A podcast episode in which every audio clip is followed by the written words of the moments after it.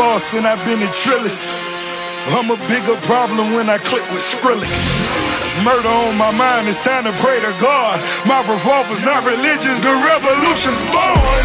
Olá pessoal, sejam bem-vindos ao podcast Cinema em Cena. Esta é a nossa edição de número 177. Vamos falar sobre Esquadrão Suicida, um filme que está sendo odiado, mas também amado. Nossa, sério? Aqui a gente vai discutir os prós e os contras, embora eu já sinta que teremos mais contras, né? Pelo visto, sim. Tô olhando pra mim. Nós também vamos falar no programa sobre os problemas né, que o universo DC tem encontrado aí no cinema e a expectativa para os próximos filmes da franquia. Eu sou o Renato Silveira, aqui comigo formando nosso Esquadrão Suicida. Nossa, Estão Stefania Amaral, Eu sou a Lequina. meu Deus. Bem, pessoal. Jesus Cristo, da equipe Cinema em Cena, nossa Stefania. Também temos aqui Marcelo Seabra e Rodrigo Monteiro do blog O Pipoqueiro. É, agora eu vim de turma, não é sobre esquadrão? Então, trouxe amigos. Rodrigo, que participa pela primeira vez do nosso programa. Valeu, Rodrigo. E Raquel Gomes, mais uma vez conosco, ela que escreve nos blogs Moda Útil e Cinematório. Oi, oi. Joia? Então vamos lá. A edição e a mixagem de áudio do podcast Cinema em Cena são de Eduardo Garcia.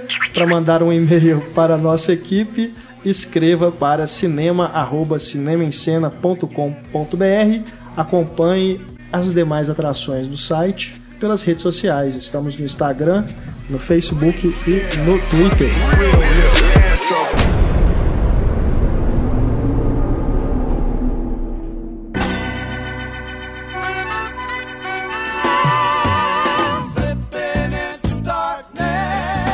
Esquadrão Suicida.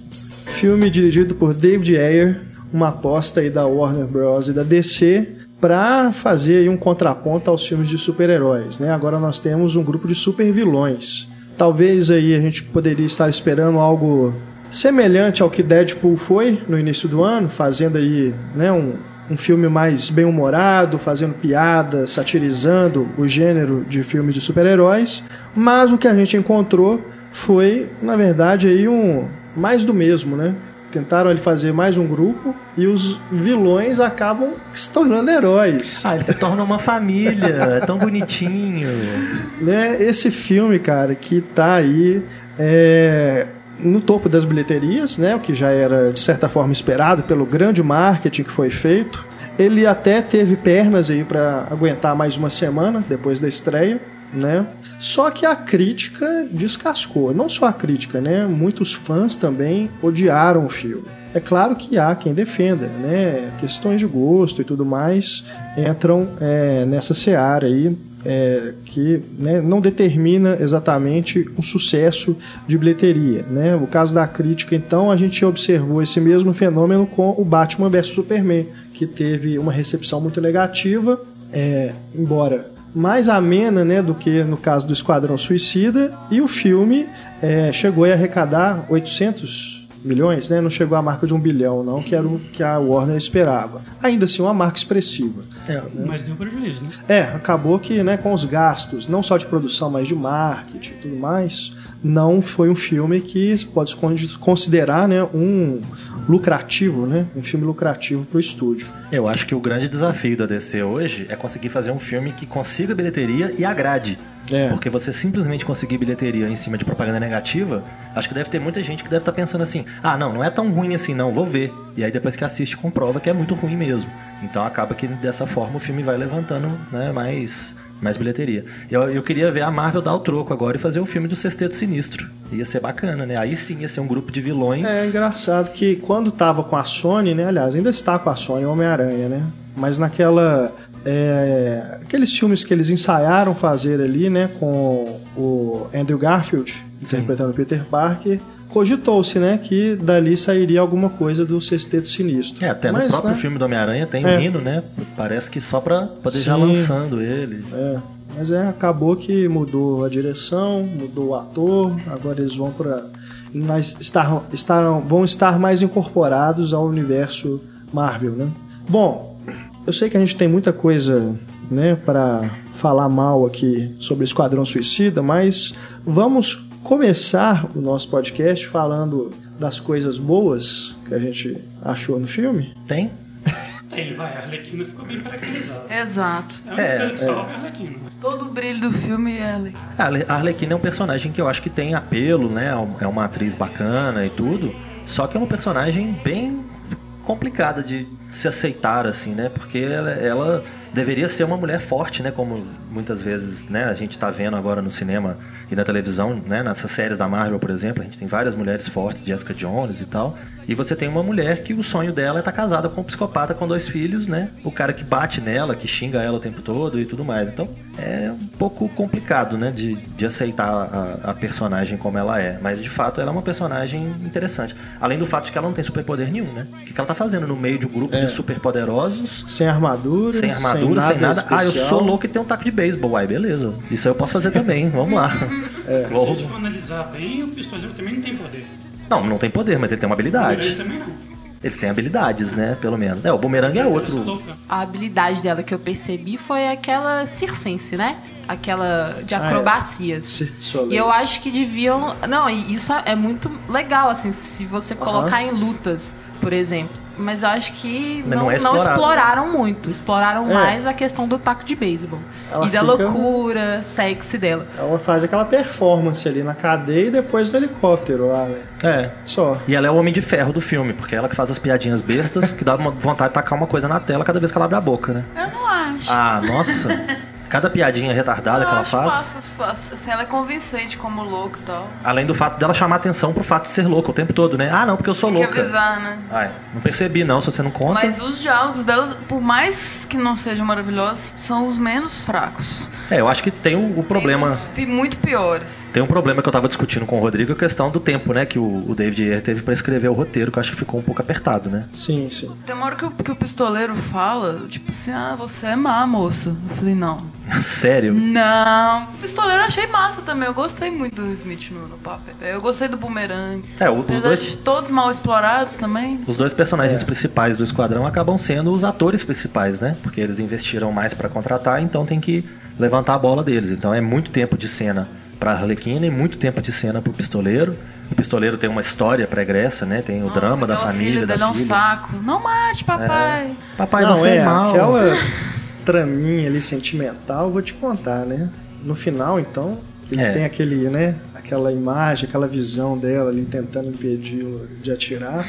É muito. Por favor, né, cara? Além do fato de, do, do pro- mesmo problema que teve no filme do Juiz, né, do Judge Dredd com o Sylvester Stallone. Você contrata o Sylvester Stallone pra ser o personagem que fica de máscara o tempo todo, é óbvio que você vai dar um jeito de tirar a máscara dele e ele vai ficar com a cara É. dele exposta o tempo todo. Coisa que nos quadrinhos do Judge Dredd nunca acontece. Você nunca vê a cara dele. E a mesma É. coisa acontece com o pistoleiro. Ele tira a máscara logo de cara, se ele usar 10 minutos de máscara o filme inteiro, é muita coisa. É, isso é um problema que acaba que a maioria dos filmes, né, principalmente os que têm heróis mascarados, eles têm que lidar com isso. Até mesmo quando não é cobre a cara inteira, né? Caso do Capitão América. A gente tem, acho que a maioria, a maioria das cenas o Chris Evans tá sem o capacete, né? É, aí eles tentam fugir um pouquinho do, desse universo de quadrinhos, porque o cara, no fim das contas, é um capitão do exército. É. Então, assim, ele usa uma roupa que serve de símbolo, de esperança, de não sei mais o que, mas a máscara talvez seja mais pra proteger a cara dele mesmo. Então, quando dá, É. ele põe, né? Eu acho que faz mais sentido um pouco. É, e ele sempre foi um soldado, quer dizer, ele nunca teve identidade secreta. O pistoleiro sempre teve identidade secreta. É verdade. É, o, o pistoleiro é um criminoso, ele tem, lembrar. que, ele tem que esconder a cara dele, pô. E aí É. eu acho legal a gente lembrar também ver de vingança. O, Sim. o Irving usou a máscara o tempo todo. Sim. Então, é- É, e, e a gente já viu várias vezes em projetos do Will Smith a vaidade dele, porque nesse filme Ah. chega a ter uma gota de chuva escorrendo em câmera lenta na cara dele, enquanto a Lindo. câmera tá focando a cara dele. Vocês podem Não observar é possível. Que a maioria dos filmes do Will Smith, a primeira cena ele tá sem camisa. Ah. Não foi diferente no Esquadrão Suicida. Meu Deus. menos ele não trouxe nem a filha nem o filho dele. É, acho que se eles tivessem a idade né, ali pra isso, quase. É, o filho dele tá no Netflix, né? No The Get Down. É. Mas ele, inclusive, no... tem um filme dele que eu gosto bastante, que é o Eu Robô, que eu acho que, apesar de não ter Gosto, sido tão, gosto. tão bem aproveitado, podia ter, ter tido uma direção mais bacana, a história podia ter ido pra, um- pra uma direção melhor. Mas tem uma cena, por exemplo, dele tomando banho que mostra a água do chu- do chuveiro batendo É, nele, escorrendo, sim, sim. e ele passando a mão no corpo dele. Você fala, "Ué, isso é um filme pornô, não é possível. Ele é ah, muito mas é muito diferente do que acontece com a Arlequina em algumas cenas, né? Sim, e aí- e com outras também que fazem. E aí você mistura duas coisas, né? O machismo que impera, que é, tem que mostrar, né, o shortinho da Arlequina o tempo todo, porque é toda hora... Shortinho não, pode falar a palavra, é a bunda mesmo. É, pois é, mostra a bunda dela o tempo todo, né? Por causa da questão do machismo, que tem que agradar o- os, hom- o- os hominhos, né, que estão indo assistir o filme, e tem que agradar o ego do Will Smith. Então são duas questões diferentes que acabam levando pro mesmo caminho. Né? Mas o visual da Arlequina é um ponto interessante, assim.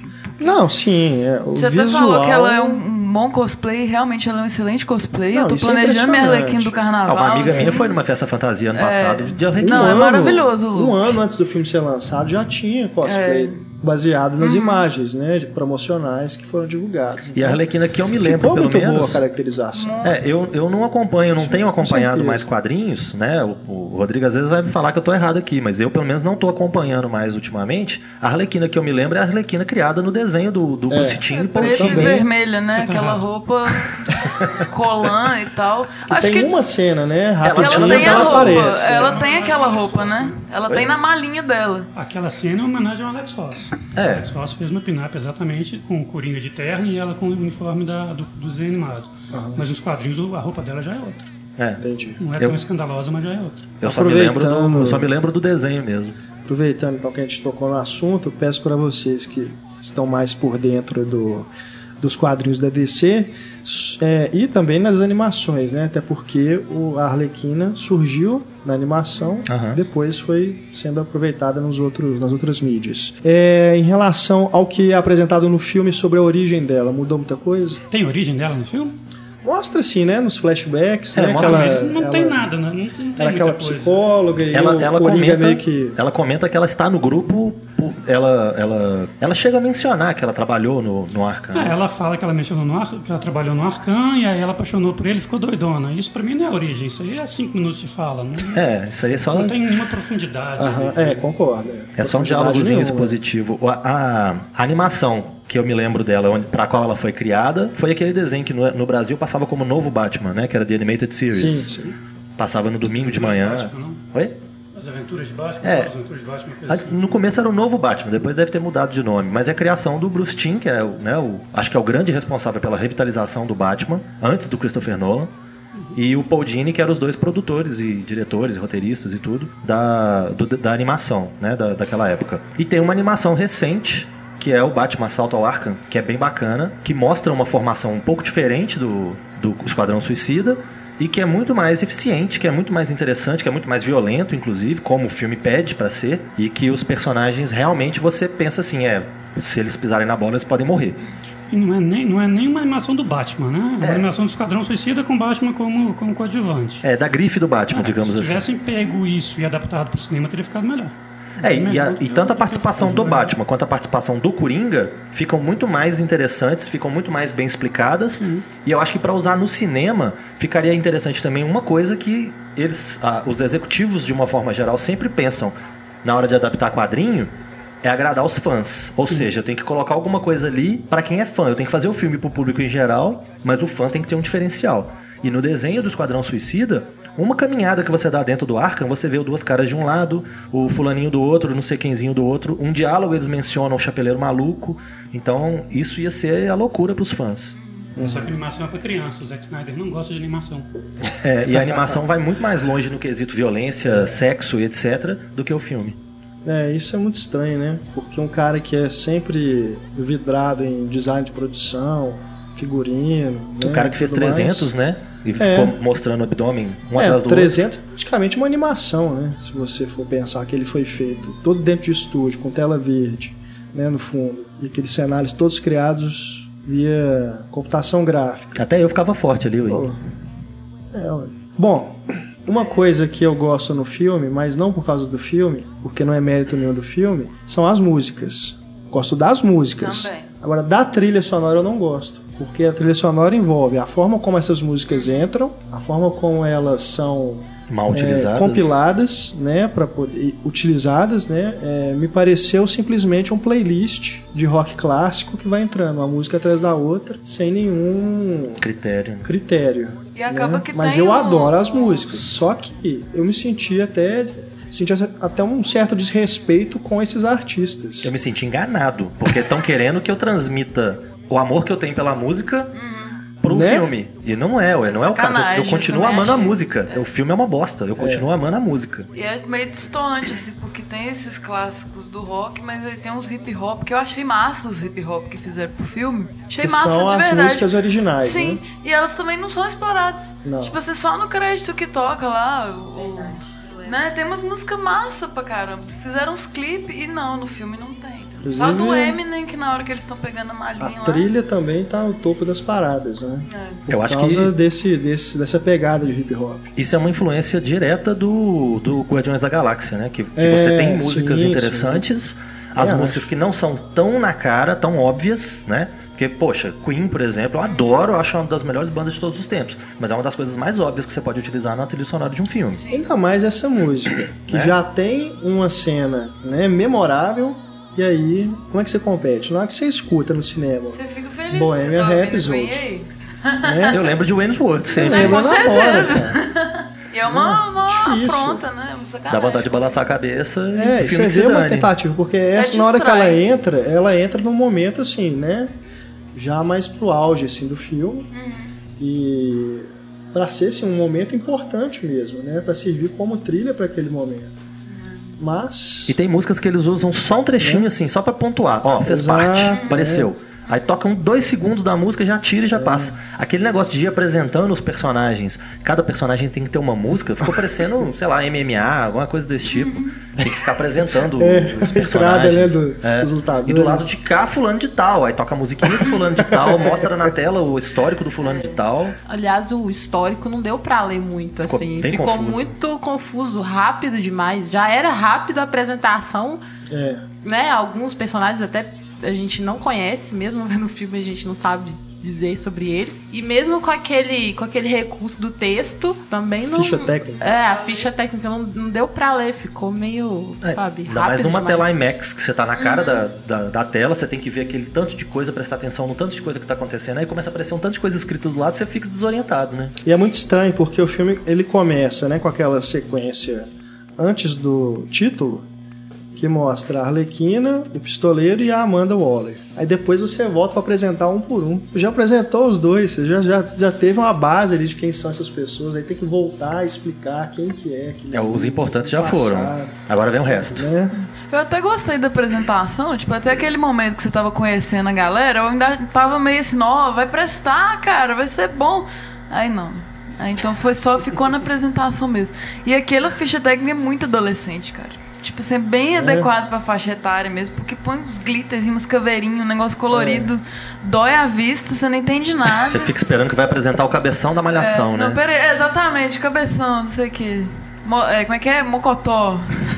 É, é uma coisa vintage. assim, até básica, porque se você tá, por exemplo, no- na sala IMAX, que aquela tela é gigante, obviamente, dependendo de onde você está sentado, você vai demorar mais tempo para ler a tela toda, É, eu tava na cara, né? né? Não, não- você não consegue. É, eu também não gostei da ficha técnica. Mas a inclusão das músicas durante a apresentação, eu gostei. Durante Ah, né, tá. a apresentação de cada um, eu achei que, apesar de ter uma coisa assim, meio videoclipe, sei lá, É. eu achei que foi diferente, assim, sabe? Eu gostei de como foi. Mas Uhum. o problema pra mim foram as músicas acrescentadas ao longo do filme, assim, por qualquer motivo, por qualquer bobagem. Tinha uma música que você ama, uma música foda. É. E aí ficou banalizado, assim. Talvez se tivessem deixado só pra esse momento, né? Da, da aparição deles, da apresentação deles, não teria ficado tão banal. É, em qual momento que aparece aquela cena da Arlequina no carro com o Coringa e aí o Batman surge? Logo no começo. É no- logo no começo, né? Apresentação dela. Ah, essa cena eu achei que ficou bacana. Que eles vão Pra quase faz o introduzir, né? strip, assim, é, né? esse universo ali. É, eles estão no- no- na boate, né? O Coringa tá lá meio de mafioso, assim. Chega um cara que é o Common. É o Common, né? É, o rapper, né? Ali já dá uma quebra também, porque a gente ficou com medo, assim, antes, eu e Isabel pensei, nossa, será que eles vão banalizar a questão do- da relação Coringa e Arlequina ser bem abusiva, né? Aquela coisa. Ali você já vê que o negócio é tenso mesmo. Que ela é quase uma prostituta, É. assim, dele, né? E vendendo. É, ele oferece ela, né? Pois é. Mas é Caracterização total do Coringa e dela também. Porque ela também, ao mesmo tempo, tem hora que você fala, não, ela é uma mulher meio, tipo, li- libertadora, assim, ah, eu durmo onde eu quero, com quem eu quero, a hora que eu quero. Então dá a impressão que eles têm uma relação meio doida, assim, meio aberta, não sei. Ah, com dois minutos você entende que não tem nada disso. Ela é dependente dele e ele faz o que ele E quiser com louca, ela. né? E assim, complicado até julgar. Agora, ele no- nos quadrinhos, pelo menos, ele demonstra ter um pouco mais de consideração por ela, né? Sim. E eu acho que essa cena descaracteriza o próprio Batman, se a gente for comparar ele com o Batman vs Superman. É mesmo. Porque o Batman vs Superman mata todo mundo. Sim. Por que, que ele não matou a Arlequina ali? Por É, é. que ele não matou o Coringa antes? Você segue uma lógica estranha, porque no, no Batman vs Superman, o, o Bruce Wayne fala claramente, depois de 20 anos, eu tô de saco cheio, tô cansado e não sei o quê. Então ele se permite usar mais violência. E nesse filme ele já segura um pouco mais, ele volta a ser o Batman que a gente conhece. Então o Zack Snyder não sabe nem o que, que ele tá fazendo na produção desses filmes, porque ele leva um numa direção e o outro numa outra. O David Ayer tomar a decisão dele, ok, mas teria que ter uma equipe criativa por trás pra falar, não, peraí, nós estamos criando um universo, nós não estamos criando filme a filme, isso aqui tem que se encaixar. É. Se tem que se encaixar, a gente tem que seguir uma lógica, né? Então o Esquadrão Suicida se passa 20 anos antes. É, ou isso. Que faria menos sentido ainda. É, em relação ao, ao a dupla Arlequina e Coringa, eu acho que tem só um problema. assim, eu prefiro que, que mostre que ele não tenha consideração por ela, sabe? Eu acho que no filme mostrou que ele ama ela, a- do jeito louco dele, porque ele tava, né, a fim Quer de. libertar Ele quer da isso. prisão, né? Resgatar. Pra mim passou isso, sabe? E esse pra mim foi o problema, assim. Porque eu tinha na minha cabeça que a relação Arlequina e Coringa era esse relacionamento abusivo, né?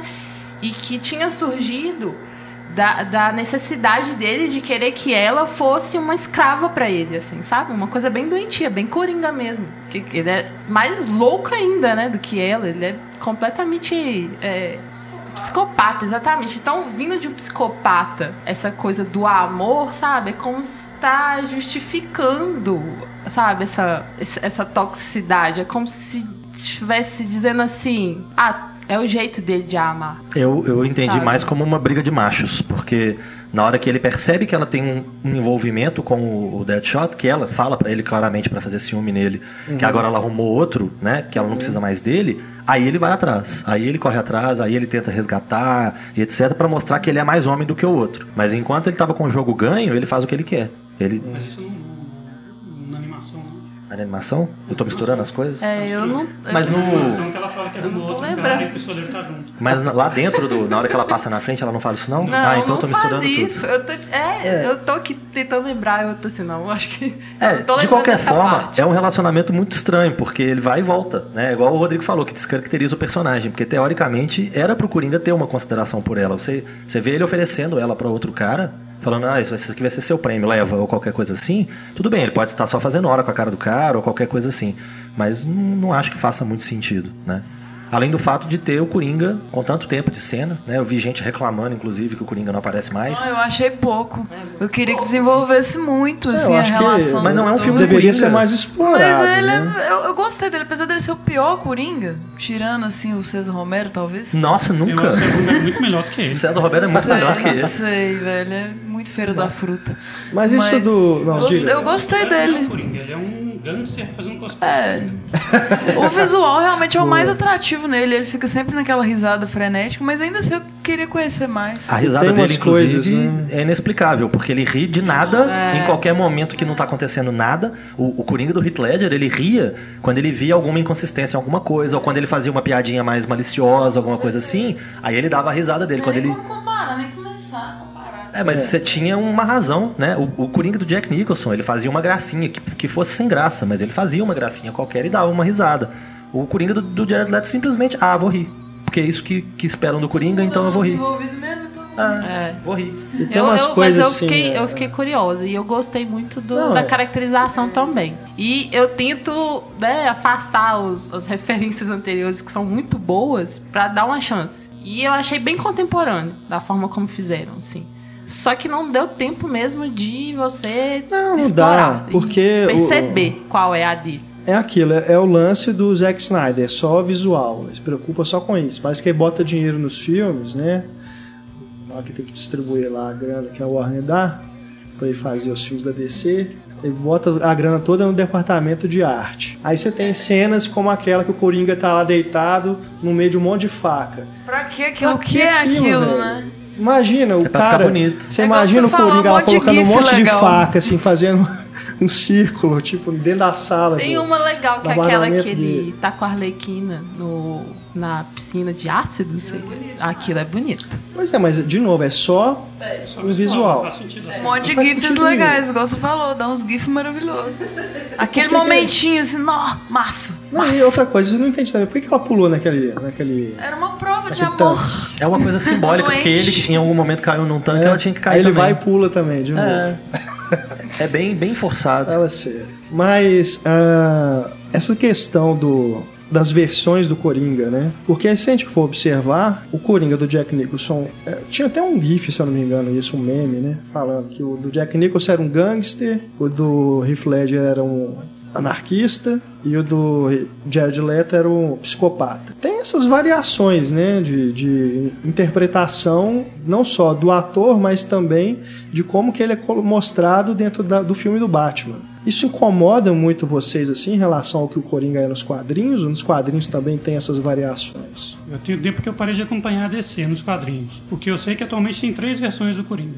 Então eu não sei qual delas que o Jared Leto tá se baseando. Mas do Coringa clássico ele não tem nada. É, não.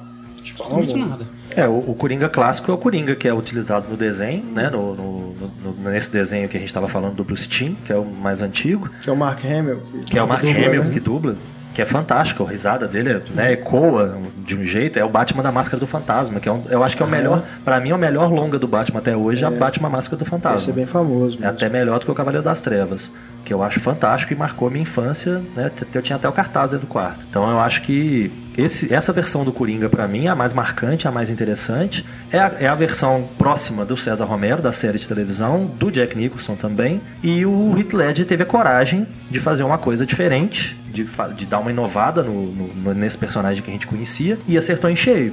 E o Jared Leto, o- acho que o grande problema de você ter várias encarnações do mesmo personagem é que todo mundo se vê na obrigação de fazer uma coisa diferente. Eu não vou fazer o que o outro fez. É. Então eu vou procurar um caminho diferente. Só que aí procurando um caminho diferente é a mesma coisa das encarnações do Homem-Aranha.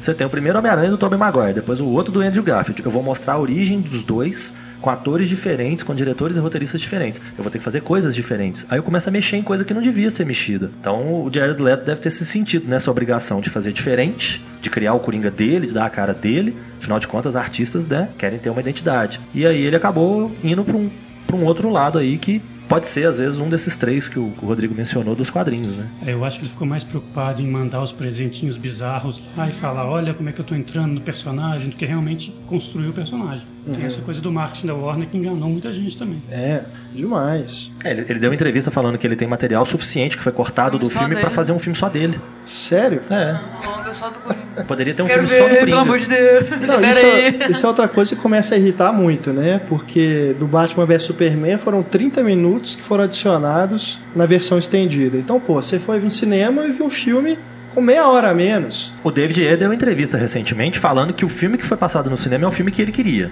É o filme dele. Mas não é o que ele editou, né? Só que aí a gente sabe que É. isso também é uma jogada de marketing, porque se não foi ele que É, editou, isso vai é ter uma versão do diretor né? depois. Diz ele que cortaram 10 minutos, então deve ter uma edição estendida por ele daqui a pouco com uma meia hora a mais. É, o 10 minutos Ah, eu magicamente vira meia hora pra Eu já valorizar. ouvi dizer que vai ter versão é, estendida. a Warner não vai perder DVD. essa Não, é, chance. que vai ter a versão estendida, é claro e óbvio. Apesar dele ter falado claramente que é o, o filme que passou no cinema é o filme dele, é o filme que ele queria fazer. É, isso aí, cara, essa declaração, eu tenho a impressão de que é aqueles lances assim, tá? Os críticos todos detonando o filme. Aí vai alguém do estúdio, né?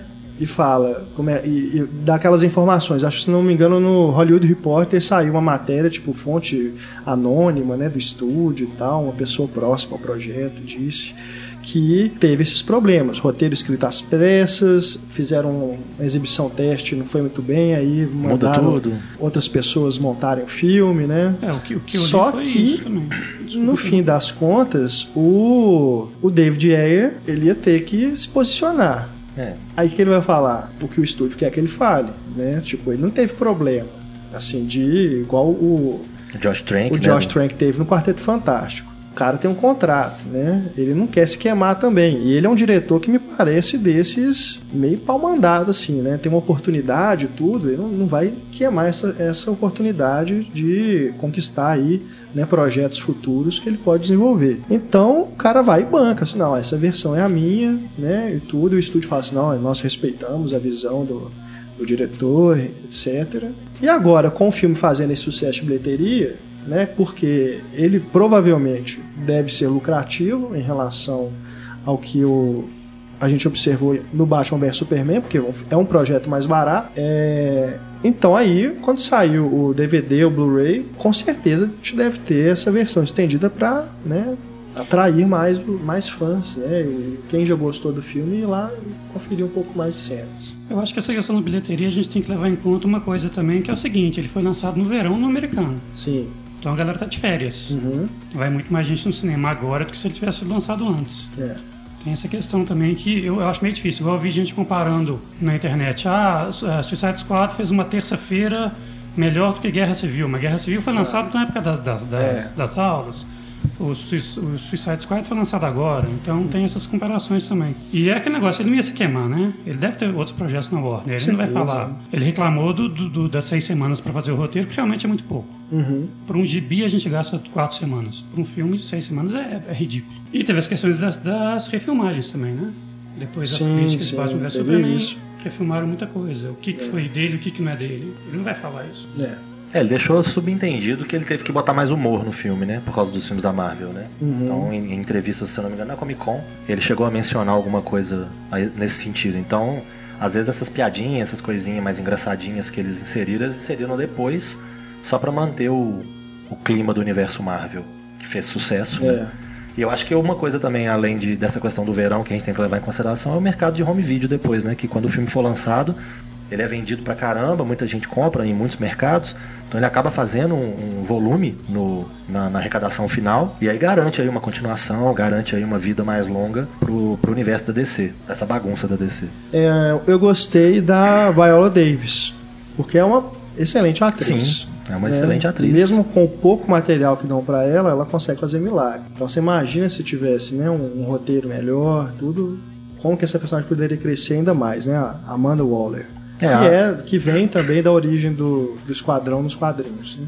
É, a- a- essa formação mais recente, né, da, da década de 80 pra cá, que o, o Esquadrão já teve, né, várias, várias Sim, formações. foi criado em 59, teve vida bem curta, depois voltou em 87, no universo pós-crise. Aí durou bastante, durou quase seis anos. Depois em 2001 teve um pouquinho e agora voltou em 2014, que eu não sei se ainda continua, acho que não continua. É, a Amanda Waller no filme ela é, ela é pouco desenvolvida, ela é só a burocrata do governo que quer porque quer socar uma ideia que ela teve goela abaixo de todo mundo.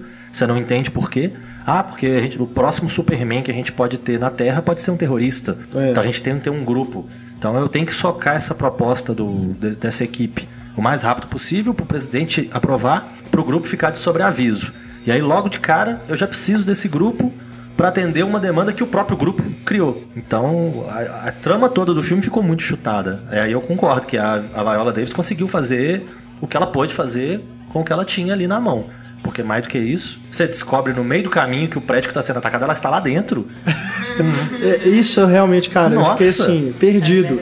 Porque no momento você vê que eles estão indo em direção ao, à estação do metrô, né? É, Onde onde tá a, o, o- o- aquela a criatura magia, ridícula né? Aquela lá, coisa lá. Power tá- Ranger apareceu. Enchantress. Lixo! Nossa, essa, essa magia, eu vou te falar. Aí de repente eles entram no lugar que tá a Viola Davis. Nossa, mas que que é isso? E ela tem que Um mostrar o portal tanto que ela secreto. é B10, ela mata todo mundo. né? Não, ninguém pode saber de nada o que, que tá acontecendo aqui. O que, que tá acontecendo aqui? Nem a gente sabe, quanto mais aqueles coitados que estão lá dentro. Aliás, essa hora também que, o, que a magia fugiu, né? E criou aquele monstro lá. Eu também não entendi nada daquilo. Eu falei assim, gente, mas eles estavam fazendo o que no, no metrô? Ela toma conta do corpo da, da, da doutora lá, É. da June, dormindo. É a coisa mais simples, mais fácil do mundo. É só tomou o corpo, foi lá, fez a magia dela, a macumba dela lá, voltou e foi dormir de novo, quietinha. E o Rick Flag lá, de bobo do lado. Pois É é, muito- eu é fiquei tudo assim, muito será chutado. que. Eu fiquei na dúvida primeiro, se os dois estavam. tinham um plano só deles, pra eles poderem, né? Vazar ali, fugirem pra algum lugar. Depois eu fiquei pensando se não era uma coisa do próprio governo, pra poder, sei lá, fazer o quê? E depois eu fiquei, gente, mas não tô Depois entendendo qual que é era o propósito disso, disso. que era muito é, mais bobo. É, a, a coisa começa muito pé no chão, a coisa começa muito tranquila, essa caracterização do Coringa de mafioso e tal. É. Começa uma coisa no submundo, muito pé no chão e tal, pra depois descambar pra magia total, pra ficar aquele show de defeitos especiais, aquela coisa horrorosa. Era É muito mais horrível, né, interessante cara? ter feito um- uma, uma proposta de alguma coisa, como é o caso da, da animação que eu citei, que é um, um roubo. É um filme de roubo, é um desenho, na verdade, de roubo. Exato, né? Tinham várias possibilidades aí de, de, de você utilizar esse grupo, né? É. Esses filmes, né? A gente E lembra aí- que é Os Doze Condenados, Bastardos Inglórios, O próprio David Ayer, na carreira dele, se você for pegar, tem um- Conner. É, tem o, o primeiro filme que o David Ayer dirigiu, que é aquele Harsh Times, Tempos de Violência, com o Christian Bale. É um filme ruim, que eu pelo menos não gosto dele nem um pouco, mas é um filme totalmente pé no Sim, chão. sim, é um filme que sim. mostra gente em crise, gente doida, fazendo coisa errada, cometendo crime, e tem o, o- o Marcados pra Morrer, por exemplo, que é um filme bom. muito bom, muito, bom. bacana. É o único filme dele que eu gosto. É, eu também. Os biar. outros, assim, só essa coisa. É, aquele, aquele. O Fury, né? Corações de Ferro. É, outro também que. É, um filme sem graça, mas assim, não é um filme louco, não é um filme desvairado É. nem nada. É um filme razoável. É. Não é um filme que te Sim, pega, sim, sim. mas é um filme razoável. Então o David, se você for olhar o, o histórico dele, tem um que eu acho que. Eu não sei se ele só, só escreveu ou dirigiu também, que é o Sabotagem. Que é uma trama policial ele- também. É, não, não tenho certeza. Ele escreveu o Dia de Treinamento. Dia de Foi a Treinamento. estreia dele. Pois é, então, são, são vários filmes como escritor, como roteirista e como diretor. É. São vários filmes que mostram que ele é um cara pé no chão, ele é um cara que gosta da realidade, de mostrar o dia a dia, do submundo, É. da polícia, dos bandidos, disso, daquilo. E aí ele vai e pega um negócio desse que descamba pra magia, pra aquele exército de criaturas horrorosas, ridículas, saindo o tempo todo. Cadê o dinheiro do, do, do Zack Snyder no design de produção? Pra criar aquelas criaturas ridículas? Ah, não, ali eu realmente achei que Né? ficou bem feio o Podia-. É, o filme, É. naquela parte ali, perdeu completamente o apelo visual porque ficou horrível. É. Muito vergonha ali a bruxa, gente do céu. Ela até começa, acho bacana, assim, o look, a história dela virar a bruxa lá nas. ca- na- Aquele Ela é efeito da mão dela né? virando. É, aquilo ali é legal. né? Na hora que uma vira a outra, que você vira, vê a mão das, dela. Sim, É muito bacana. O coração dela, tá, tudo aí é legal. A hora que ela faz a dancinha lá, que o Pablo até falou que é a dancinha do Seinfeld. Gente, o que que é aquilo? Aquela luz Power Ranger É, saindo, meu Deus, é, dá muita vergonha. É de uma hora pra outra o coração dela perde a importância, o, o uso, né? Você começa a apertar o coração Não, dela, lá não o acontece nada. É Não, tipo isso assim. também, cara, esse negócio do coração. Quem, quem fica carregando esse coração pra lá e pra cá? É um vuduzinho, né? Você espeta com uma caneta, ela perde a força. É. E o desfecho é totalmente. O dia foi salvo mais uma vez pela Nossa. garota superpoderosas, né? Porque é aquela coisa assim, ah, amor. Não, é. É engraçado. Afinal, o filme gente- chama Esquadrão Suicida e você não teme em nenhum momento pelo destino dos personagens, né? É. Você, não, você não simpatiza com nenhum deles. Uhum. Você, mas, ah, se morrer, morreu. Então, tipo, e ninguém morre. Morre só É, um. isso- o isso é- isso é aparece incrível rapidão mesmo. e já morre. É, mas né? ele apareceu só pra E morrer. ele também é muito antipático. Você fala, ah, foda-se. Aí ele É. fica dois segundos em cena, ele só morre pra mostrar que o negócio, o, o explosivo funciona. Mas eu, eu não tive nem tempo de saber se ele era antipático. Ele é meio serão. Você fala, ah, foda-se. Porque ele, inclusive, fuderam ele. Porque ele que não, não foi ele que teve a ideia de fugir, foi o outro. O bumerangue, é. Que fez a cabeça dele, ele entrou na ideia e morreu. Aí o outro. Vai lá, vai lá, quieto. vamos ver o que que dá. Isso, exatamente. então, assim, não teve nem tempo de saber se ele.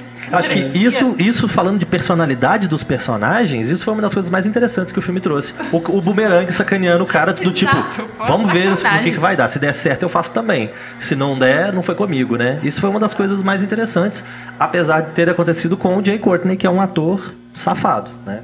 O ator que faz o bumerangue é muito ruim. Se você for pegar o histórico dele de Exterminador do Futuro, Nossa. de Ali é o melhor papel da carreira Duro dele. de Matar, Como os filmes. Nossa, nossa. os filmes que ele fez. Ah, é. papel. Ele tá até no Divergente, né? Tá. Nossa. Ele é o filho do Bruce Willis. Ele é o né? filho do Bruce Willis no Duro de Matar, o Jack, né?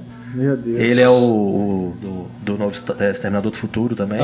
Nesse filme ele tá parecendo mais o Tom Hardy. O Pablo até colocou na crítica. Parece, é. O cosplay de Tom Hardy. E ele tem um unicórnio rosa de pelúcia. Pelo amor de Deus, né? Muito legal! É, é a tentativa de humanizar o sentido. Essas personagem. coisinhas são, tipo, que salva, sabe? Esses Não, detalhinhos. Eles querem que salve. É, o- é o que você fala, porra, um Unicórnio rosa de pelúcia, maravilhoso. Por que não É, pôs porque- mais unicórnios rosa de Não, pelúcia? Ah, né? Isso tudo que a gente foi- precisava eram mais unicórnios. Não é verdade? Foi importante você falar nisso, porque os personagens eles têm casacos mágicos, né? Que eles tiram tudo ali de Qualquer coisa é dentro. conveniente, tem a, ma Né? a maletinha Ele- do Chapolin da Arlequina. É. Gigante. Ele guarda o unicórnio, né, de pelúcia, que é um bicho desse tamanho dentro do do casaco. braço, né? né? O bichinho fica lá no sovaco dele. Coitado. E o Rick Flag, naquele momento, né, maravilhoso, ali, aquela conversa intimista ali no bar, tira as cartas que a filha do, do pistoleiro Vamos escreveu, chorar. bicho. O que, que esse cara tá Eu carregando guardei essas isso cartas, todos esses velho? anos pra te dar agora. Pra usar no momento oportuno. Agora que Cara, nós somos amiguinhos, eu posso te dar isso aqui e você não vai ficar com raiva de mim. A cena do bar também, eu, eu gostei dela. assim. Não, eu acho que é a melhor cena pra mim, porque Que é um momento que eles estão se conhecendo, né? E não tem essa coisa toda louca, né? Você tem um mínimo de sentido lógico ali, né? Bom da bebê. cena acontecendo. E aí você tem também o, o Croc, como é que chama? Croc Killer. Crocodilo, Croc Killer. né? Crocodilo, é. Isso. Killer Croc. Killer é. Croc. Sou lindo. Que também, né, é aquilo ali. Só, só serve pra fazer aquelas frases de efeito. É, ele pra é- ver se vira meme depois, né? E ele é ridículo também, porque eles começam numa proposta mais realista de falar assim: ah, ele é um cara deformado que a sociedade tratou como um animal, então agora ele vai se comportar como um animal. Só que aí você vê ele nadando como um crocodilo na É, água crocodilo. né? e respirando debaixo d'água. Tirando isso, ele é mó civilizado, de boa. Ele saiu Só que ele de... é um animal. Porque É. ele respira debaixo d'água. Todo mundo ele- põe o snorkel e vai. Ele não, ele simplesmente vai. Ele saiu Então, das tartarugas ninja. Vai, é. Ele fez um caminho parecido com o Rocksteady Bebop, né? Ai, ai. Tem o Diablo também, que é o mexe O mexicano. fogo lá. é. Podia ser mais envolvido, podia ficar bacana. Porque É, É o mas cara que é- fala, não quero, não quero, não quero, vai! É, E usa o poder. queima tudo.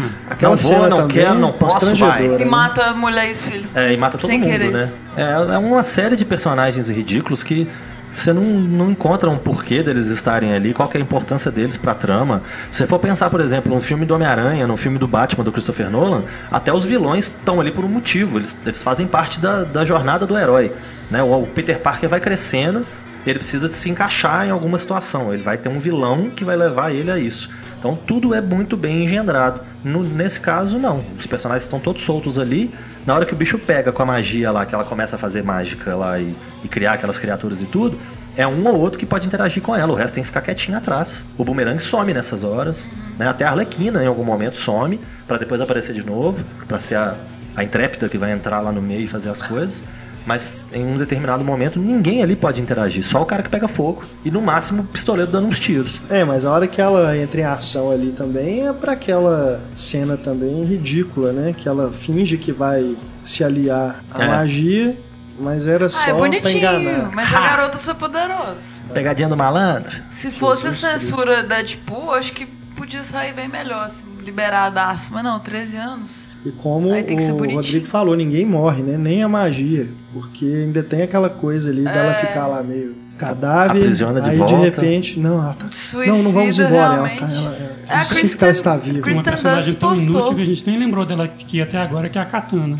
É isso que eu ia falar, que a bosta A do Katana é a guarda-costa do coronel fodaço do exército, né? Né? Tipo, o cara é o cara e ele precisa de uma guarda-costas. Ela é muito Porque a espada dela é mágica. É. É. de almas. Precisa A daquela alma, coisa né, do- ridícula da do alma do marido dela. Não do pai dela. Não, e nem o look dela salva, porque né? eu acho bem toscão. Você achou também, Eu gosto. Você gostou do look dela? Aham, eu gosto. É visual de action acho- figure. é. É, fazer é um bonequinho. o visual básico de uma, que, de uma samurai, né? Tipo, uma samurai moderninha. Eu, eu, Eu gostei, assim. No- E eu acho, eu, eu até fiquei interessada mais nela, assim. Porque eu gosto desses personagens orientais.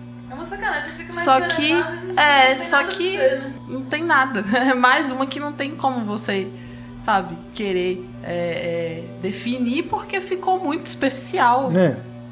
eu, eu achei o único personagem razoavelmente interessante que me, me cativou de alguma forma o Rick Flag. Que é um cara que tá ali por um motivo, tão, tão manipulando ele, claramente ele sabe disso, mas ele não tem o que fazer. A única coisa que eu acho que ele perde força é ele ter que ter uma segurança, que é uma mulher japonesa lá que, que fodaça na espada. O cara, o cara é o cara do exército, ele comanda o time inteiro do exército. A, Amanda Waller, que é do governo, confia nele pra levar todo mundo à frente. E ele precisa de uma segurança pra ficar ali cobrindo a- É. as Só costas pra dele. colocar, enfiar mais um personagem, nem colocar, enfiar um troço tosco. Ah, não, é. Não faz muito sentido também, porque Quando eles encontram aqueles é, soldados já transformados em monstros, né, pela primeira vez, o- os soldados que estão lá, que chegam com o irmão do. Como é que chama aquele menino? Que faz o outro soldado, né? Sem ser o Rick Flag. Enfim, é o. O Scott Eastwood. É isso, isso, Scott Eastwood. Eles, eles descarregam os fuzis nos bichos, não acontece nada. Aí chega a Arlequina, dá uma porrada com bastão de beisebol e mata. bicho.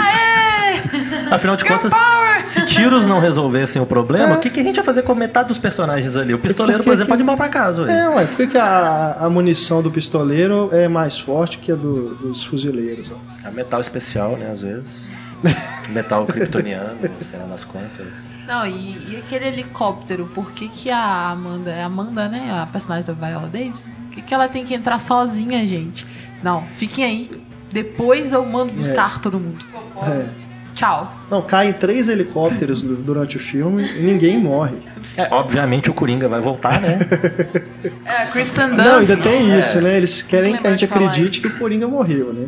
Até, não, né? até o final. É, até o ele- final vai levando na, né? Que ele invade a prisão. Por que, que ele invadiu a prisão antes? Vai cozinhando, vai cozinhando, aí volta o Vai ser no final.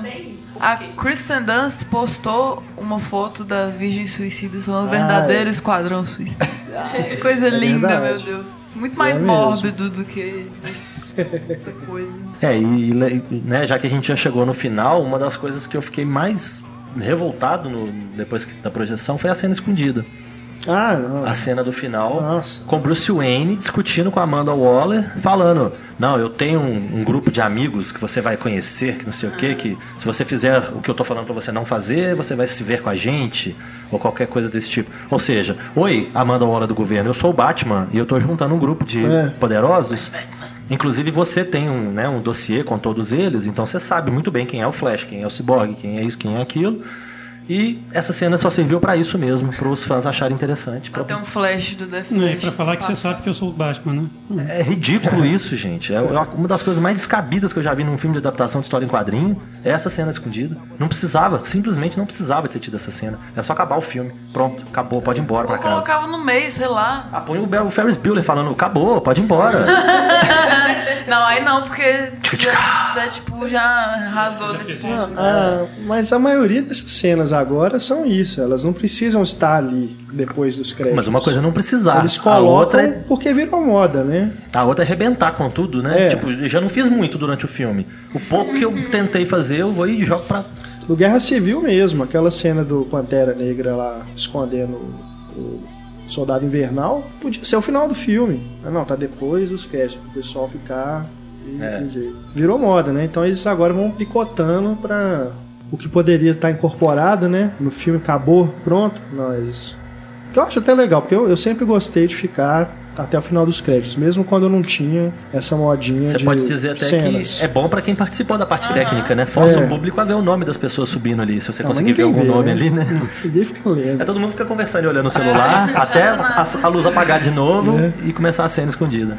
Mas realmente. Agora, vamos ver o que vem por aí, né? Porque essa cena do, do Batman ali no final, que já casa, né, com a proposta aí do filme da Liga da Justiça, e a gente percebe durante o filme também que eles tentam fazer essa incorporação do universo, né? Mostra ali o funeral do Superman, que é uma cena que poderia estar ter sido extraída, né, do Batman vs Superman, é. que é mencionado ali, né, naquele final quando ele, eles estão lá enterrando o Superman em Smallville, que foi feito, né, todo um estardalhaço, né, e tudo pra fazer o funeral dele. Enfim, a gente já tem aí as primeiras imagens da Liga da Justiça nesse trailer, né, que saiu da Comic Con. O que a gente pode esperar? E quais são os problemas que também podemos esperar, né, desses filmes da DC? Que será que eles vão aprender, né, com os erros que já foram cometidos? Baseado no que o Zack Snyder costuma dizer depois dos filmes, nada. Porque depois que a crítica desceu o cacete no Homem de Aço, ele falou que a crítica não sabia de nada, ele que era fã. Depois que desceram o cacete em Batman vs Superman, vocês não sabem de nada, eu que sou fã, eu que sei. Eu É. não espero muita coisa boa, não. É, a, Eu a- confesso que eu tô desanimado também. Vazou aí, né, uma carta de uma ex-funcionária da, da Warner, né, boa. metendo o pau falando: o Zack Snyder é a única pessoa que a gente conhece no mundo que faz uma cagada atrás da outra no trabalho e ganha mais confiança e mais dinheiro. Ninguém manda ele embora. Eu, no meu trabalho, se eu fizesse uma cagada, eu era mandado embora. Se eu- meu trabalho é servir rosquinha, eu não sirvo a rosquinha, eu sou mandado embora. O Zack Snyder faz uma merda atrás da outra. Só que, provavelmente, pelo fato de conseguir uma- alguma bilheteria, né? Ele vai e continua ali à frente. O esperto foi o Christopher Nolan que saiu fora. Né? Ele não, não participa mais ativamente. Mas o Zack Snyder, enquanto ele estiver à frente disso aí, realmente. Quando ele dirigiu o Watchmen, eu era o primeiro a defender ele, o primeiro a... O Watchmen é bom. Eu Gosto. gosto pra caramba de Watchmen. Eu acho muito bacana. É uma revista em quadrinho que achavam que não, né, nunca ia ser adaptada Uhum. pro cinema, que não tinha como, que tinha que fazer uma minissérie enorme ou qualquer coisa nesse sentido. E aí ele vai e ganha esse poder todo, todo mundo deve ter ficado animado, né? Porque, pô, o cara, né, já demonstrou gostar de quadrinho, dominar esse universo e tal. Fez um super grupo bacana pra caramba no Watchmen. E agora faria a Liga da Justiça. Mas se for pra continuar nesse rumo, Eu acho que o Ótimo é muito bom como filme. Como adaptação, não funciona muito. Ah, mas mas aí- é um bom filme e É, prova que ele consegue fazer adaptação. Eu acho que o problema principal da DC é que não tem ninguém de quadrinho envolvido. Sim. ah, o, Se você pega os filmes acho da que Geoff Marvel, Jones costuma. Agora, né? É. Agora. Mas você pega os filmes da Marvel, sempre tem alguém de quadrinho envolvido de alguma forma. Ou é roteirista, no primeiro Thor era o, o Straczynski, que já tinha escrito o Thor, ou é como consultor. Na DC não tem ninguém. É tem um uma bando- homenagem ao John Ostrander no filme, que é o prédio onde tem o nome dele, e acabou. Que é o cara que criou essa, É, que é essa encarnação mais recente. né? Ah, acabou, não tem, não tem alguém do. Apesar de que a DC é uma bagunça também, a parte de quadrinhos é uma bagunça. Eu tenho amigos que trabalham lá na zona. Mas enfim, se tivesse alguém dos quadrinhos lá dando palpite, talvez fosse melhor. É uma coisa que eu acho interessante. O Michael Uslan é um produtor, né? Um produtor sênior aí, não sei qual é o cargo dele exatamente, mas ele é um cara mais velho, que ele vem participando das adaptações da DC, do Batman principalmente, desde que o mundo é mundo, né? Desde, acho que desde o Tim Burton se bobear, ele tá envolvido. Até nos desenhos ele tá envolvido. E aí você pensa, pô, o cara tá envolvido em tanta coisa, já fez coisa bacana, já esteve em, em projetos legais, será que ele não tem voz ativa nenhuma? Será que ele só põe o nome dele ali e pronto? Eu acho que nem precisava ir pros quadrinhos, não. Pega a galera que faz as animações da DC. Né? Que são Se, muito se pusesse o legais. Bruce Timm no lugar do Zack É, Snyder, Você pega o, o J.M. Damatês, que escreveu o gibi muito tempo, escreveu o roteiro de Batman Bad Blood, que é uma animação que saiu recentemente, que é fantástica. E depois escreveu, acho que Batman, filho do Robin, é, Batman, filho do Batman, que é outra animação muito boa. Bota ele pra fazer isso. Dá um tempo pra ele fazer o roteiro, mas a animação é coisa de criança. O É. Zack Snyder quer fazer todo mundo assassino e vão matar todo mundo e vamos ser hiperviolento, É hiperrealista. tudo escuro, É, tudo na chuva. chuva o tempo todo, é. escuro o tempo todo. Não importa se é Batman, Superman ou quem for, é tudo escuro, tudo a mesma coisa. Pelo que eu percebi desse trailer do Liga da Justiça, que a, a parte do humor é o que dá o tom, né? Dessa, do que eles montaram ali, né? Não é um trailer, né? É uma, uma sequência É uma de... amostra, né? Um teaser. É. é. Então, que, é, que isso vem da Marvel, né? Que é o que dá certo na Marvel. É, Essa o- coisa mais bem-humorada. O Flash vai ser o personagem engraçadinho, É. né? A exemplo do Mercúrio da Marvel, que já foi o cara engraçadinho também. E que tem as cenas mais legais de todas. E boa sorte pra quem for fazer o Flash, né? Porque pra superar o Mercúrio, né? A cena É, do, do Dias de a Futuro cena Esquecido. ali do, do- que a gente viu, né? Ah. do- nesse trailer é igualzinho, né? É o mesmo É. conceito do Mercúrio. Pois é, de o- parar o tempo. O Assim. humor vai ficar por conta dele, né? Porque ele é um cara mais, jo- mais jovem, que faz as piadinhas e tal. O Cyborg é o cara atormentado, porque foi destruído né, no acidente. Então, pô, me- metade do meu corpo foi pro saco. Eu sou metade robô agora, eu não vou ser o cara das piadinhas, né? Então. E aí você tem, às vezes, uma piadinha ou outra do, do Bruce Wayne com a, com a Mulher Maravilha, com a Diana lá, a respeito do Aquaman Aquaman, também, né? é. Ah, ele topou? Ah, digamos que mais ou menos. Não, né? É, não. Então você fica a, a graça, né? Você vê Bruce Wayne fazendo graça, né? Chama o George Clooney logo, né? E vão ser só esses personagens mesmo? Porque o Superman deve voltar, né? Claro. Claro. Ele tá na frente do soltaram cartaz. Uma foto, Possível, soltaram né? uma foto hoje dele com o uniforme negro. Ah, é mesmo, eu ouvi falar. uniforme, da, É. uniforme preto. Ah, eu não cheguei a ver, não. O uniforme regenerativo que ele usou no, no GP O Retorno do Super-Homem. Aham. O, o Henry Cavill soltou essa foto hoje, se não me engano. Então com Porque certeza é. ele volta. Ele tá em todo Não faria sentido, né? É um outro arco que vai ser desperdiçado, né? A- a- depois da morte do Superman, É. teve o retorno do Superman, que teve aqueles quatro Superman disputando pra quem, quem que era o Superman, que ia ser o legado do, do, do, que- do Kal-El que morreu. Né? É, quem que era o verdadeiro, o Protoplasma, o Cyborg, o não sei quem. Era o Aço, o Superboy, o Erradicador e tinha mais um que eu não lembro o que era. Eram quatro. É o aço, o Era, regati- era, rega- era o aço, o erradicador, o erradicador. O aço nem era, que ele falava que não era, né? É, eram Era o quatro. Superboy, que era o clone do Super-Homem, e o Cyborg, eram os quatro. É, quatro tava tentando ser o Superman até que ele acorda lá. Até hoje, inclusive, depois a gente senta pra conversar, porque até hoje eu não entendi como que o Superman voltou. Ele voltou porque é o seguinte, quando ele morreu, ele não morreu. Ele esgotou a energia solar da- das células dele. Aí botaram ele pra tomar sol. Ah, sim, debaixo da terra. Numa câmera hiperbárica, uma câmera que concentrava os raios plásticos. Foi isso que aconteceu. É, sempre falam que ele é uma bateria, né? Ele tava carregando. Foi exatamente isso. O cabelo dele vai crescer também, do Henry Cavill? Não, mas a barba sim. Eu ia falar uma coisa, mas ia ficar meio imprópria. Ia ficar meio imprópria pro momento, né? Tipo, quando a bateria do carro acaba, você faz o quê? Marcelo, Marcelo. Comentário Bom. picante. Mas eu vi aí que a Warner animou em fazer um filme solo do Superman de novo, né? É, já foi confirmado, né? Um, Homem de Aço 2, né? Alguma coisa o Zack assim. Snyder? Não é possível. Podiam, Provavelmente. podiam colocar outro diretor, né? Pelo visto, né? Eu quero ver o que, que vão fazer com a Lanterna Verde, né? Se algum Pois dia é, ele minha vai voltar, dúvida era né? essa, se ele não seria incorporado já agora na Liga da Eu, Justiça. eu acho que pra poder tirar um pouquinho essa questão do, do Ryan Reynolds, né? Que já é agora o Deadpool também e tudo. E tirar um pouquinho esse Hal Jordan, que já tá meio falido do, do primeiro filme. A solução seria colocar outro, né? O John Stewart, por É, que é, exemplo. o- é o que tem mais presença popular, né? É, chegaram a falar- É o mais conhecido. deveria Chegaram a falar até do né? Common, né? Pra, que o Common poderia ser o John Stewart, o, o outro Lanterna Verde, né? Entendi. Então, vamos ver se às vezes é outra encarnação. O Lanterna Verde tem vários, né, na, na galáxia, né? Pra mim tinha que ser o Gnorto, mas nunca vai ser o Gnorto. Então, É, Podia aí- ter mais uma mulher também, né? Porque fica só a Mulher Maravilha ali no meio. É. Não, Não aqui, homem. no qual o problema? Ah, é, né? Ótimo. Vamos aí pra. Quais outras É, quais mulheres que poderiam ter? Mulher mulheres poderiam avião? entrar? tem o cana Canário Negro, mas ela já tá no Arrow, né? É, a cara negra do universo do Arqueiro Verde. Teoricamente teria que ter um Arqueiro série, Verde, Tem né? que ter um arqueiro verde. É, pra fazer sentido, né?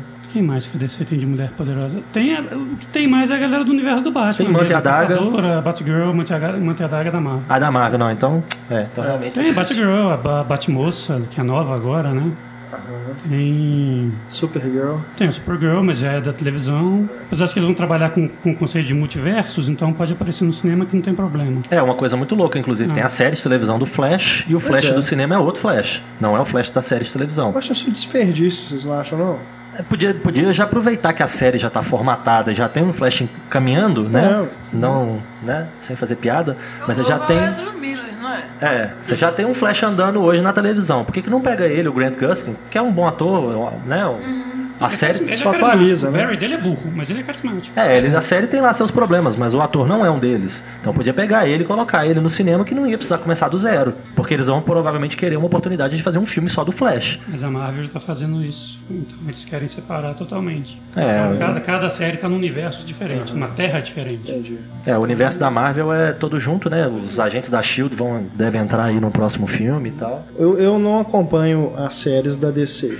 É, mas eu li uma notícia de que eles fariam um crossover do Flash com a Supergirl. Já teve? Já teve? É, Já teve. Mas fariam um episódio musical. Não. Eu vi, eu vi que ia ter um episódio Ah, musical. então ser pra Inclusive o Grant Gusling mas- era do Glee, né? Hum. E ela também. Ela também? Que diabos, cara? Um episódio musical. Pois é. O Baz Luhrmann, será? Aí fica legal, fica massa. Não, o- no, no- o primeiro episódio do Flash tem o arqueiro, né? Aham. E eles se encontram e, e Sim, trocam sim, sim. experiências em alguns É, momentos. Eu lembro que o, o quarto episódio da primeira temporada do Flash tem uma personagem importante do arqueiro. É, Feliz vira e mexe aparece. É, ela vira e mexe aparece. Então eles cruzam um o, o- né, o campo do outro. E aí já deram um jeito de colocar a Supergirl no meio do, do Flash. Mas então, é uma terra paralela. É? É, no episódio, o Flash vai, vai, vai fazer um experimento com velocidade, quebra a barreira das terras e vai, pra, vai parar na terra dela. Ah, tem que arrumar um eles, jeito. têm, que- eles correm no final porque ela vai empurrá-lo para ele voltar para casa dele. Tem uma outra série que reúne um grupo de heróis. É o. Legends of Tomorrow. Nossa, essa série é ruim de doer. Isso eu não vi nada. Essa é o primeiro episódio que eu vi, já quebrou umas três leis da física possível, assim. Eu falei, não, não vou continuar assistindo essa porqueira, não. É Tem muito inclusive ruim. o E-Superman, né? Tem. Sim. Ele é o átomo, né? Ele é o átomo que ele, ele é coadjuvante do Arrow, né? É, ele já era coadjuvante do Arrow, né? Aí ele ganhou a série que ele não ia ter condição de levar nas costas sozinho, então tem um bando de gente com ele. É, Tem são um- vilões e heróis do Flash e do Arrow ali. misturados. Mas tem a Mulher Gavião, o Gavião Tem- Negro. Sim, do, saíram do Flash. Saíram do Flash também? Ah, então tá explicado. Gotham não tem nada a ver, não. Não. Não. Aqueles dois que misturam nuclear, não é?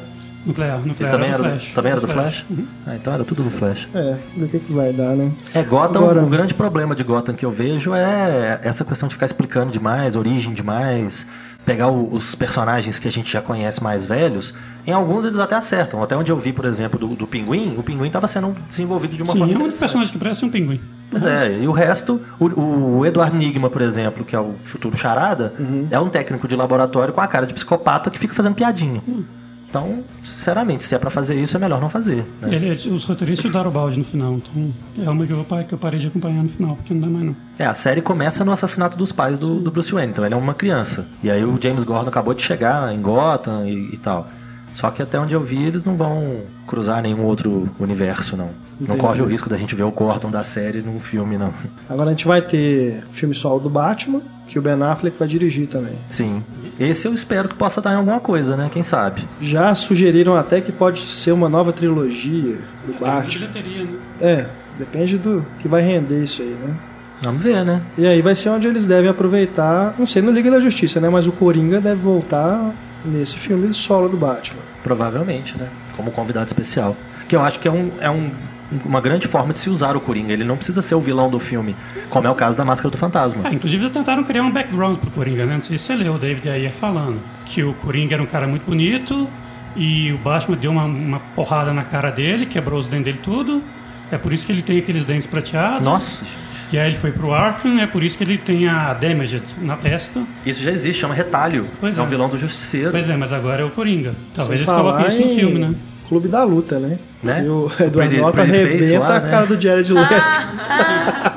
Eu queria acabar com algo bonito, né? Foi lá e quebrou a cara dele na porrada. É. E a gente pode esperar aí também filme solo do Aquaman, que esse cara, eu não sei o que James que- Wan, mas dirigindo, quem sabe, né? Aquilo que a gente já comentou, né? Vai virar um filme de terror, né? Ó, mas não sei, porque quando o Aquaman voltou nos 952, o Jeff Jones escreveu um arco muito legal com ele. É. Se aproveitarem isso. É, o Jeff Jones é um que tá envolvido sim, atualmente, é. né? Na produção Ele dos entrou filmes. pra tirar poder do Snyder, né? É, Então- esse eu vou totalmente no, no escuro, assim, que eu, eu não sei realmente o que virar disso aí. O Flash é um personagem que eu sempre gostei. Então o Flash é um personagem é um um que eu tenho esperança de que possa dar em alguma Mas vai coisa. ter o filme Uai, do a Flash. ideia é ter um de cada um solo. Tudo né? leva a crer, né? Justiça, né? A ideia é fazer o contrário do que a Marvel fez. Juntar todo É. mundo primeiro, depois separa todo mundo, o que não faz sentido nenhum, mas... Mas o primeiro que chega é a Mulher Maravilha ano É. Sim, é. Mulher Maravilha, a dire- a diretora Pat Jenkins, né, se não me engano, já tá se defendendo aí, né? Porque já tem as primeiras pessoas falando que o filme dela é uma bagunça igual a todos os outros. É. E ela já tá aí botando panos quentes, falando que não, que não é o caso, não. E a gente tem, obviamente, muita esperança, né? De dar em alguma coisa. O trailer foi muito bacana. Eu não né? tenho esperança, não. Eu vou sem esperança. É. Eu tenho esperança, principalmente porque eu sou mulher e eu preciso dessa mulher maravilha, gente. Porque, sabe, igual a gente tava falando, no Esquadrão Suicida, apesar de eu ter gostado da, do visual da Arlequina com ressalvas, porque eu não gostei daquele salto, achei desnecessário. Alguém que vai. O salto tá muito, muito grande, assim, é uma coisa espalhafatosa. Não, podia até ser, podia até ser uma botinha mesmo, estilosa, igual aquela, mas com aquele salto agulha, sabe? Fica aquela coisa que dá pra você ver que foi só pra ela ficar mais sensual mesmo. E o shortinho também podia ser uma coisa maiorzinha. Enfim, e tem essa coisa dela não ter, da gente querer saber mais dela e não conseguir, porque a origem foi apresentada muito rapidamente, enfim, então não deu pra. Eu não, pelo menos eu não fiquei é, tão. Representada. Isso, eu, eu não fiquei. Eu nem tinha representada porque eu, eu não, eu não quero me sentir representada pela Arlequina.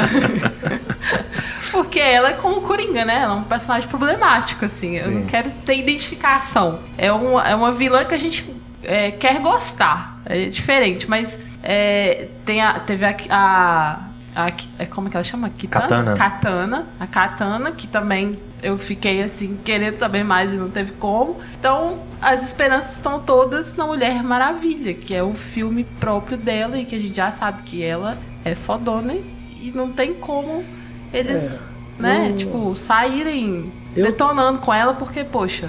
É. É a nossa Eu, esperança. eu temo girl por esse power. filme pelas experiências prévias que a gente já teve, igual, por exemplo, Electra, Nossa.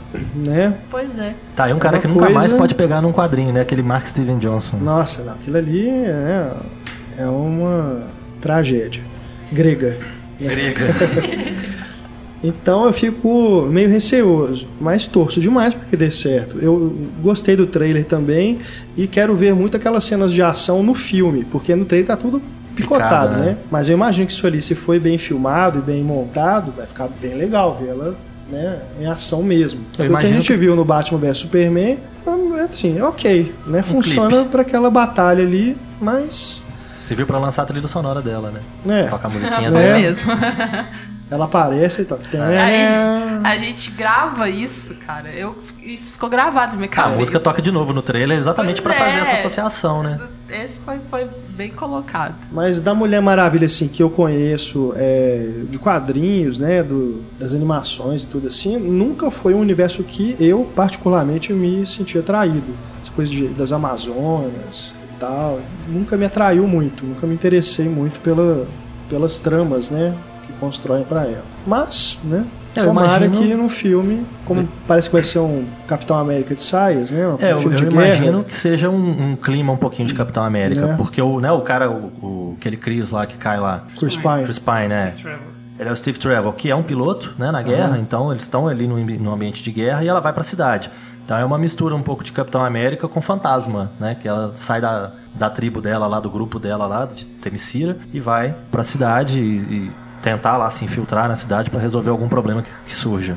Então, vamos ver no que, que vai dar, né? O Fantasma é um filme bem ruim, né? Então, o Fantasma do Billy Zane, não sei se vocês se lembram, Nossa. mas é mais ou menos esse estilo, né? O cara sai da selva e vai pra cidade. Então, ele se encaixa. É. Agora eu, torço muito pela Pat Jenkins, que só fez um filme, que foi o Monster. Que é muito bom. já né? tem mais de 10 anos isso. Monster é. Depois ela fez alguns filmes para televisão e, e episódios né, de seriados. Então, uma diretora que não teve muita chance depois desse filme de estreia, que foi muito elogiado, ganhou Oscar né, para Charlize Theron. Então, assim, eu torço para que dê certo e mostre né, que uma mulher pode comandar um blockbuster desse tipo. Né, com esse orçamento. Aliás, eu fiquei até curioso, porque teve uma notícia recente que a Ava DuVernay seria a primeira mulher a dirigir um filme de 100 milhões de dólares, né, com orçamento superior a 100 milhões de dólares. É possível que Mulher Maravilha não custa menos de 100 milhões? velho? Não é É, eu possível. não vi orçamento. Será que tem tão, tão pouco efeito especial assim? Não é possível. Se bem que, né, se, é um, se for esse filme mais pé no chão mesmo, de, de É, um época, filme mais na né, porrada mesmo, né? O efeito especial De vai ser uma repente, explosão, alguma coisa O assim. laço, né? É. Não vai ter, né, a magia, por exemplo. Nossa, pelo amor de Deus. Nem nada próximo, nunca mais. E o jato invisível. Quem sabe, né? Você vê ela sentada no ar, voando. Vamos aguardar então, né? Ano que vem aí temos a Mulher Maravilha e a Liga da Justiça no final do ano. Né? Sim, São os dois a descer. vamos ver, né? Que, que o Zack Snyder Mais vai fazer. sorte pra eles, tá precisando. Mais É, talento, né? é difícil. Muita coisa tá precisando. Se a ali. Mulher Maravilha não funcionar, Desiste. não, é só Para a Ray tudo. mesmo. Só a Ray de Star Wars pra nos consolar. E a Furiosa. Marvel, né? Curiosa É, né? Na É, Marvel a temos Larson, a, né? É, também. Vai fazer agora. a Brie Larson, é, vai fazer a Capitã Marvel, verdade. Verdade. Eu vi uma foto legal dela. Ela gibi, né? Isso. Roupinha, muito massa. Ela lendo o gibi com a roupinha dela. Mas é, é, isso se a gente for pensar no universo Marvel, temos também a Viúva Negra, Tá melhor representado, vai ter a a Feiticeira Vespa, né? Escarlate, a Vespa. Uma mulher esquilo da Anna Kendrick. Esquilo. Sério? Sério? Meu Deus. É, a fauna de super-heróis. É. né? Já tem a Homem-Formiga, né? Por que não ter a Mulher Esquilo? Mas a mulher esquina é famosa nos quadrinhos. É? Já foi ela é Vingadora. Nossa, eu nunca tinha ouvido falar. Ai, Ela é não. babado, filha do, do Luke Cage. Já ganhou do Wolverine na porrada. Ai, ó, gostei dessa. Aí a tendência, do, a tendência da Marvel é misturar séries também. Então, num próximo filme aí que vai reunir todo mundo, aquela Guerra do Infinito, deve ter Jessica Jones também, deve ter, né, os personagens da TV, Já tudo. pensou, cara? Só que ela é muito bad vibe Ah, você vai ter preguiça. dois personagens deprimidos, que é a Jessica Jones e o Luke Cage. Vai, vai ser suicida mesmo, né? Esse pai. Vai ter um tranquilão sim, que é o Punho de Ferro. Suicida, né? É, aí forma um suicida de verdade. Ah, o, o próprio Matt Murdock é bem pessimista, né? Ele vive na escuridão, né? Verdade. Literalmente. Pois é. Como disse o Alpatino, né? Ele vive na escuridão. Então, ele também é um cara bem deprimido. Beleza, então. Vamos aqui encerrando o nosso podcast. Agradecendo aqui a presença de Marcelo e Rodrigo, do blog O Pipoqueiro. Valeu. Valeu? Continue seguindo a gente aí no Pipoqueiro, que quando não sou eu é Rodrigo e vice-versa. Isso, dá um endereço aí pro pessoal. Oi? O endereço. blogs.ai.com.br barra o pipoqueiro. blogs.ai.com.br barra o pipoqueiro. E o link também tá aí na página do programa. Raquel, muito obrigado mais uma vez. De nada. é sempre bom estar aqui, valeu demais. Acompanha lá a Raquel no Moda Útil e também no Cinematório. E Stefânia Amaral, valeu. Valeu! Stefânia no Cinema em Cena e também no Feito por Elas. Sim, temos o feito por elas agora. Podcast feito por aí. elas. Acompanha lá. Isabel, Isabel também tá lá. E o Discos da Esther no Instagram. Jabá inoportuno. A você que nos acompanha, muito obrigado pela audiência. Até a nossa próxima edição. Um grande abraço. Tchau.